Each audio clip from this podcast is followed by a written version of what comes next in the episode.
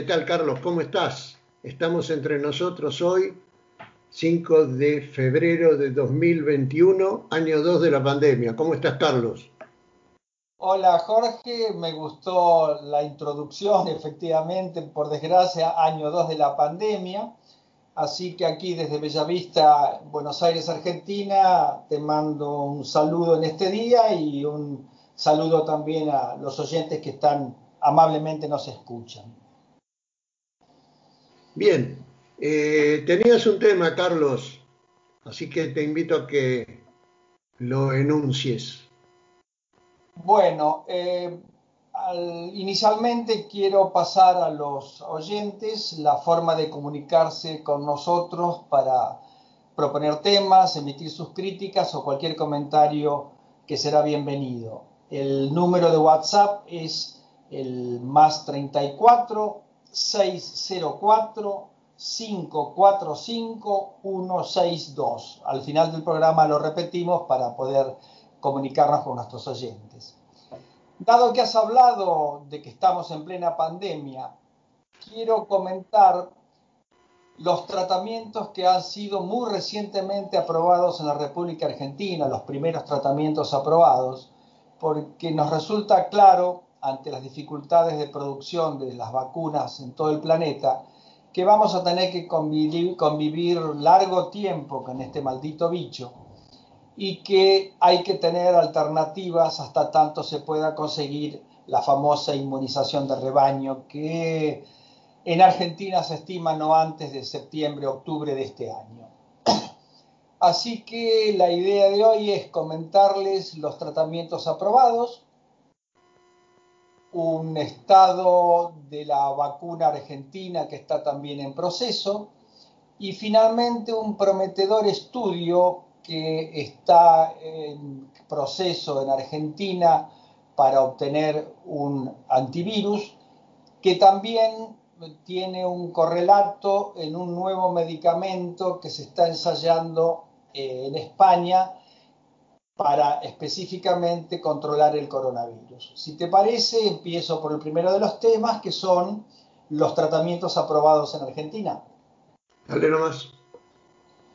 Bueno, eh, el día 29 de enero de 2021, el Ministerio de Salud sacó lo que se llama protocolo para la aplicación de suero equino y de plasma de convalecientes y fue publicado en el Boletín Oficial de la República Argentina.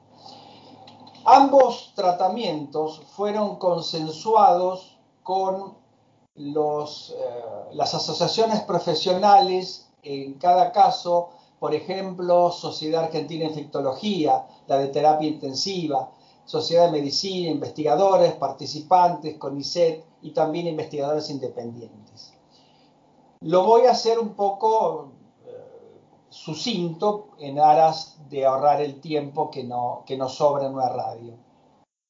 El suero equino, es decir, aquel producido a través de inyección de anticuerpos monoclonales en los caballos, podría aplicarse o puede aplicarse a pacientes con enfermedad severa, con hasta 10 días desde el inicio de los síntomas, pero debe ser administrado en el ámbito hospitalario con monitoreo médico y en dos dosis básicamente con intervalo de 48 horas. Es decir, el suero equino está indicado para aquellos pacientes que tienen enfermedad severa desde el inicio de los síntomas.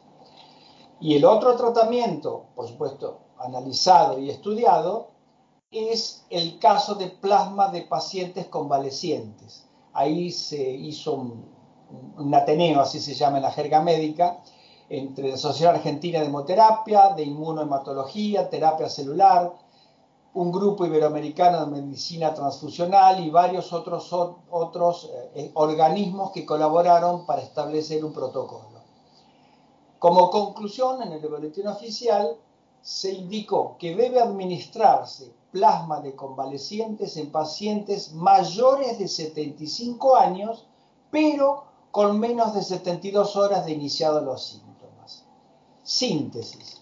El suero equino es para aquellos pacientes digamos, que tienen gravedad y el suero o el plasma de convalecientes es para el estadio inicial de la infección, o sea, dentro de las 72 horas de iniciados los síntomas.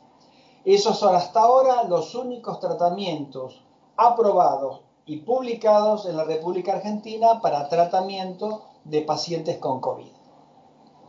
Bien, el segundo tema eh, interesante habla ya de lo que se llama aquí eh, la soberanía de salud, es decir, Argentina está desarrollando la vacuna propia con una, punta, digamos, con un estudio que eh, no es igual al de todos los demás, sino que está basado en las eh, informaciones y análisis que ya tiene la tecnología biomédica en Argentina para luchar contra otras enfermedades eh, que también atacan a nuestra población. está siendo diseñada por científicos del CONICET y la Universidad de San Martín y emplea lo que se llama proteínas recombinantes, que es la que recubre el SARS y si se aplican pequeñas cantidades es suficiente para generar anticuerpos y prevenir la infección por coronavirus. Ya está por terminar la, fase preclínica, la 1, con animales, y está eh, a próximo paso autorizada los ensayos clínicos en humanos. Les comento un poquito qué se trata. Bien, eh, hay otro proyecto similar en la Universidad Literal, pero ambos utilizan lo que se llama una proteína recombinante como un antígeno para que el cuerpo humano directamente sintetice los anticuerpos y es la famosa proteína Spike, que es la que envuelve al, virus de la COVID. Se toman fragmentos de proteínas, se producen en un sistema artificial que puede expresarse sobre bacterias o levaduras con determinados adyuvantes que potencian el sistema inmune. Eh, por supuesto, acá hay un tema económico. ¿Qué significa? Ustedes saben las ingentes fortunas que los países de todo el mundo han invertido en el desarrollo de las vacunas, esas que ahora tienen problemas para conseguir. En Argentina el desarrollo se hizo con un subsidio de 100 mil dólares que le dio el Estado a la UNSAM y a la Universidad del Litoral. O sea, obviamente hace falta mucho más capital, por lo que ahora hay muchas conversaciones avanzadas con empresas interesadas que pueden aportar y producirlo, aunque muy probablemente la producción de las cantidades, los millones que se necesitan, va a tener que tercerizarse en terceros países, la India, por ejemplo. Y extraoficialmente hay algunas charlas al respecto difundidas por el embajador argentino y del Mercosur en la India. Conclusión. No se sabe cuánto se va a tardar, pero es imprescindible para el país contar con la vacuna propia sin tener que depender de tecnologías eh, ajenas. Ese es uno de los primeros desarrollos que se están haciendo en Argentina. Esto es vacuna. ¿Hasta ahí me va siguiendo, Jorge? Sí. Perfecto. Un tercer tema que es eh, también desarrollado por una investigadora del CONICET que se llama Lucía Chemes, logró identificar ciertos mecanismos que se activan cuando el virus ingresa y se replica en las células. Lo interesante es que dichos mecanismos requerirían de enzimas que también se activan en ciertos tipos de cáncer, por lo cual la idea cuál es? Si podemos detectar cómo es el mecanismo según el, la proteína se mete en las drogas, eh, perdón, en las células, y ya existen drogas que actúan sobre algún sistema parecido para detectar el cáncer, podríamos rápidamente conseguir un medicamento que ya está, estaría en producción y nos ayudaría muchísimo a combatirlo. esta novedad, que en esencia eh, eh, investiga la forma en que la proteína se mete en la célula se hace con unos elementos que se llaman slims, que son los que permiten que las proteínas se unan entre sí y de ese modo transmitan señales que son las usadas por los virus para interferir con las funciones de las células. Eh, esta señora Chemes venía trabajando con los mismos SLIMS, los motivos lineales de proteínas, para el virus del papiloma humano y otras proteínas del virus que causan cáncer. Está eh, trabajando en conjunto, por supuesto, con el Instituto de Investigaciones Biotecnológicas, de, creo, de Rosario, con la Universidad de San Martín y, por supuesto, también financiada por el CONICET. Y ahora tiene una colaboración internacional con el biólogo computacional Toby Gibson del Laboratorio Europeo de Biología Molecular con sede en Heidelberg, Alemania. Entonces, eh, denme un instante que confirmo la información y dice así. Eh, para ingresar en las células humanas, el coronavirus debe adherirse a una proteína que se llama ACE2, que hace de receptor para unirse a las células. Por lo tanto, si se puede conseguir la inhibición de esa enzima con algún remedio conocido, podríamos inhibir la entrada del virus a las células.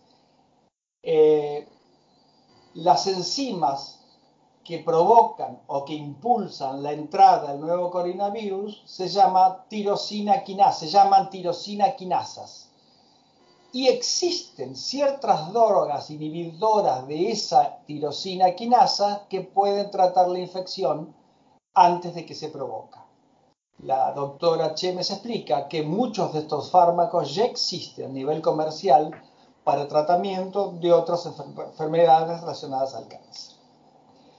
Y casualmente, bueno, en conclusión, si se consiguen aplicar medicamentos existentes para que bloqueen las tirosina quinasas, esas enzimas que impulsan la entrada del virus, no sería una vacuna, pero poco más o menos sería una barrera importantísima para evitar que el virus prolifere. Ese es el, el estudio que se está llevando a cabo ahora, otra vez con financiación del Estado, por la doctora argentina y la gente de Heidelberg en Alemania. Casualmente. ¿Cómo? Quería decir una cosa que, que quiero decir en mi carácter de no médico, en mi carácter de eh, totalmente lego en medicina, pero que sé leer una condición. Cuando uno eh, va a probar en cualquier agencia del medicamento, algún aparato, alguna droga, alguna cualquier cosa que tenga interacción con la salud humana, es muy importante tener en cuenta que los procedimientos de control no son sobre la efectividad del medio para combatir el mal, sino que son para determinar que la innovación no provoca mal, no provoca un daño.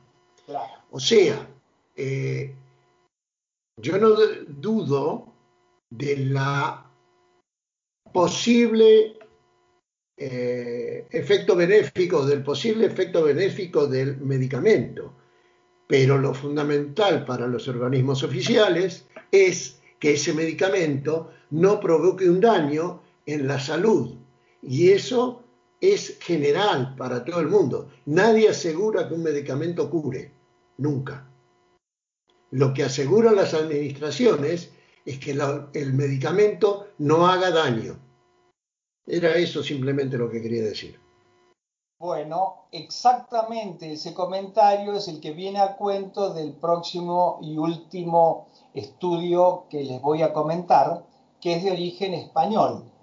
Es decir, eh, siempre hay que controlar el daño potencial que puede causar un medicamento. Todos sabemos que cualquier medicamento, cualquiera, incluida la aspirina, no es inocuo, siempre tiene un riesgo, con lo cual hay que estudiarlo. Pero miren lo que es el título también reciente, de hace aproximadamente una semana.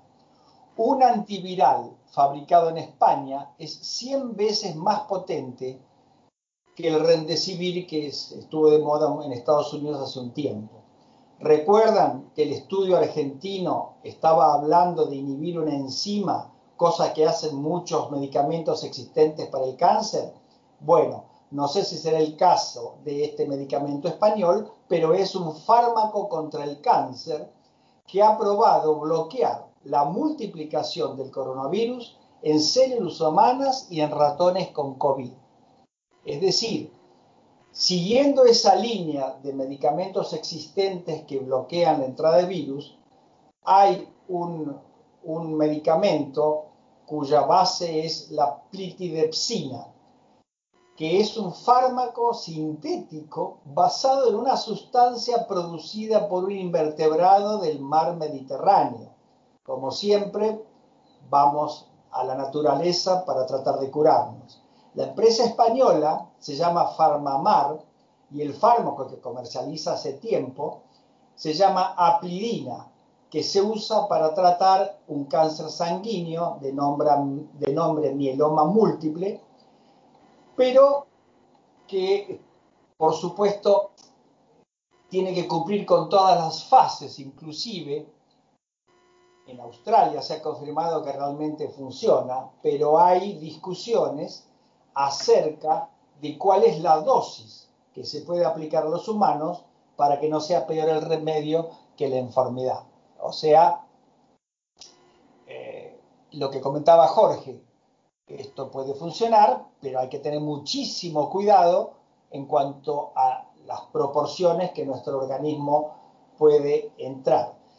Lo que quiero transmitir en el día de hoy acerca de lo que hemos comentado que estas terapias no están dirigidas contra el virus, sino contra una proteína específica que permite que el virus no entre a las células.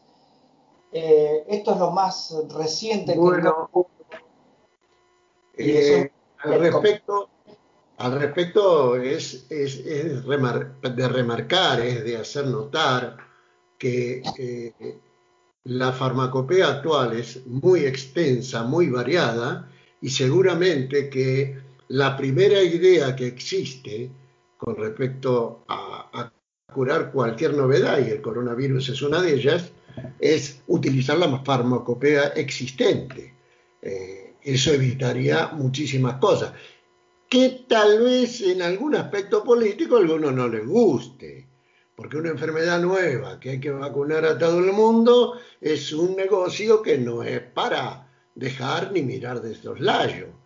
Pero eh, imagino que estarán en muchísimos laboratorios experimentando con fármacos ya aprobados que tal vez hay una palabrita que está de moda, que no sé si la conoces, Carlos, que es serendipia. Eh, la serendipia es eh, el descubrimiento de algo por azar. Por ejemplo, eh, la serendipia permitió descubrir el Viagra, porque estaban experimentando, ¿sí? Estaban experimentando una droga para hacer crecer el cabello y se encontraron con que los que ensayaban el Viagra la pasaban muy bien. Ah, por eso creció el cabello. Exactamente. No, no, es que el cabello no creció, justamente. Se encontraron con que el efecto secundario, que como vos dijiste bien antes, ningún medicamento deja de tener, en el caso del sildafenil, era eh, absolutamente eh, responsable de ciertas funciones eréctiles por supuesto, eh, totalmente incompatible con pacientes que tomen eh, nitrosaminas y, pacientes cardíacos. Pero los que no, descubrieron la pastillita azul. y a partir de ahí llegó la catarata. Pero la serendipia es una ciencia que realmente se las trae. Descubrir las cosas a veces por casualidad eh, no quiere decir que sea de chiripa, no, no, no. Quiere decir que el tipo que estaba estudiando estaba estudiando mucho y de casualidad, eh, bueno, puso el reactivo adecuado en el tubo de ensayo adecuado y salió el resultado adecuado. no es. que Juan de los Palotes, pateando una piedra, descubrió el medicamento. Así que bueno, eh, es una acotación que creo que, corresponde. Sí, eh, la, idea era, la idea era dar cierto tipo de esperanza razonable de que la humanidad, aparte de las vacunas que están ensayando en todos nosotros, busca remedios existentes y sobre todo muy baratos para poder paliar los efectos hasta tanto se consiga una inmunidad razonable. Exactamente, el, 99% de la humanidad busca eso. Claro. Así que bueno, eso era... El 1% que no, ¿eh? ¿Que no qué? Que no busca eso. los negocios son otra cosa, la humanidad... Por eso. El problema es que, por ejemplo, yo voy a comentar que ayer por la tarde en televisión estuvo un personaje muy importante israelí. Eh, ustedes saben que en este momento la población israelí está vacunada al 60%. Y consideran que dentro de, dentro de dos o tres meses está el 100% vacunable, vacunado. Eh, incluido todo aquel que no es judío pero que vive y es ciudadano Israel. Obviamente no estoy hablando de la franja de Gaza. Pero bueno, eh, este hombre, este hombre decía que para poder tener esa situación, Israel negoció un pago del 40% de sobreprecio para poder tener el primer lugar en la fila. Eh, la realidad es que desde que se inventaron las patentes, problemas de estos hay a montones. Eh,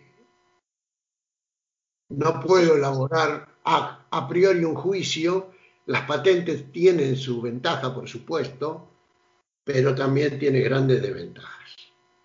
Tal vez el, mejor, el mejor punto fuera en en un punto medio en el cual la duración de las patentes fuera más limitado, eh, sin que por ello dejaran de existir y quitar el estímulo de un gran beneficio inicial.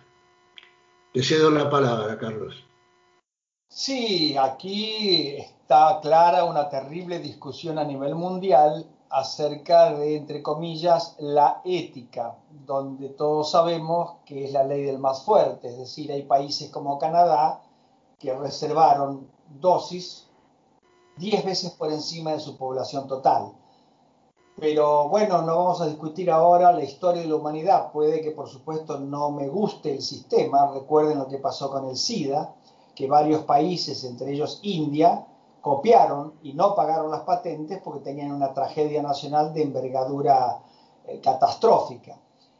Siempre es delicado el tema de cuánto podemos eh, hacer durar las patentes, si en qué tipo de patentes se puede dar exclusividad y en cuáles no. Pero está claro que esto es un fabuloso negocio, no escapa al conocimiento de los oyentes que uno de los más grandes negocios del mundo es la farmacéutica y el otro las armas, con lo cual, eh, como mínimo, tenemos que tomar las precauciones fundamentales para ser propietarios de los medicamentos críticos que necesitamos. Recuerdan lo que le costó a un presidente argentino la ley de genéricos, la famosa ley Oñatibia de 1966.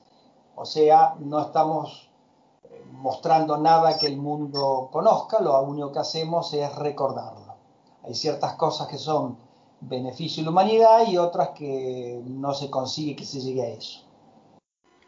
Bueno, Carlos, hemos estado charlando un buen rato entre amigos y entre nosotros eh, sobre temas que nos preocupan a todos. Eh, en todos los países estamos eh, muy preocupados y además eh, un poquito hunde la desesperanza en cuanto al tiempo que vamos a tardar en salir de esto, porque eh, cualquier cosa es brava de pasar, pero si aparte dura mucho, se hace mal. Así es. Bueno, yo daría por terminado nuestra charla de hoy. Le repito a nuestros oyentes que pueden comunicarse con nosotros al más 34 604 545 162. Les agradezco la audiencia que tiene la deferencia de darnos todos los días y me despido de ti, Jorge, hasta la próxima semana. Un abrazo. Hasta la próxima semana, Carlos. Un abrazo, cuídense. Saludos a, la doctora esposa que tienes y hasta el viernes que viene. Chao, amigos. Hasta luego.